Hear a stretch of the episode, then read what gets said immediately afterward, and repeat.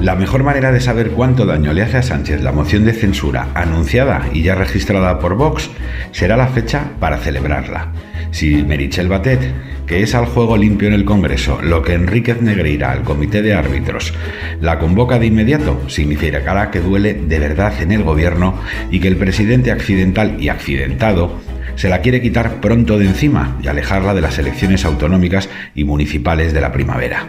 Pero si la retrasa el máximo tiempo legal establecido, la lectura debe ser la contraria. Sánchez, que siempre plantea los comicios como una lucha de bloques irreconciliables que en realidad no existen en la sociedad española, encontrará en este episodio la coartada perfecta para ahondar en esa estrategia, logrando de paso diluir los múltiples problemas y escándalos que iban a marcar el paso por las urnas y quizá los primeros párrafos de su epitafio político.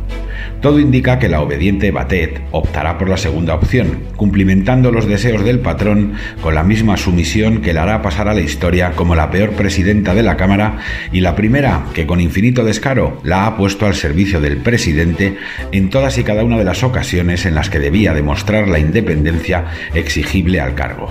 Con ella se ha manoseado el reglamento para impedir derrotas como el rechazo a la reforma laboral, que hubiera colocado a Sánchez al borde de la convocatoria de elecciones anticipadas. Con ella se ha cerrado de facto el Congreso durante la pandemia y se ha minimizado el imprescindible control del gobierno y con ella, por citar un último ejemplo bochornoso, se ha perpetrado un asalto sistemático al Poder Judicial o al Tribunal Constitucional, cuyas renovaciones han de partir del Congreso y no de Ferraz ni de Moncloa, como ha ocurrido en realidad con su complicidad.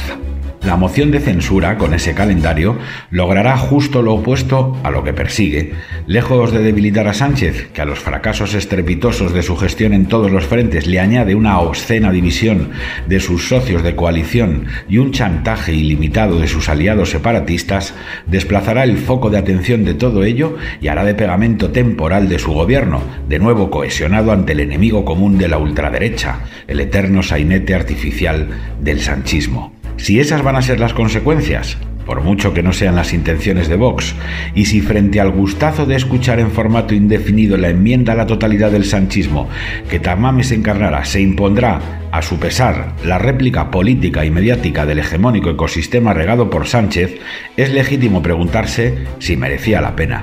Desde la perspectiva de Vox, desde luego. La campaña de persecución a un partido, que guste o no, es perfectamente constitucional y desde luego necesario para decir algunas verdades incómodas, legitima una réplica que le vuelva a situar en el centro de la pista y le haga competir de nuevo por una parte del electorado que un día fue del PP, después se marchó con Abascal y ahora tal vez haya vuelto con Feijó. Son dos objetivos razonables, en la lógica que cualquier partido aplica para defender sus intereses y especialmente cuando la manera de lograrlo es lanzando un yo acuso plagado de argumentos y razones, por mucho que carezca de votos para prosperar. Pero es suficiente si cuando termine todo, Sánchez se sentirá más fuerte, el sí es sí está más olvidado, el ejército de Pancho Villa, que es el gobierno, se exhiba más cohesionado que los últimos meses, y de nuevo el debate sea, más que cómo acabar con Sánchez, cuántos escaños se disputan Pepe y Vox y cuántas opciones conjuntas pierden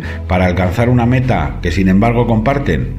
El cuerpo pide respaldar esta moción de censura para retratar a un presidente nefasto que será un peligro público sin precedentes si logra reeditar su gobierno tras las próximas elecciones. Pero la cabeza dicta otra cosa. Cuando el rival se está equivocando y este gobierno es un equívoco al completo, conviene no distraerle. Y esto, desgraciadamente, le da un balón de oxígeno impagable. Quizá porque el objetivo real de la moción no es Sánchez, aunque lo parezca formalmente, sino Feijó, que no estará allí, pero flotará como nunca en el ambiente.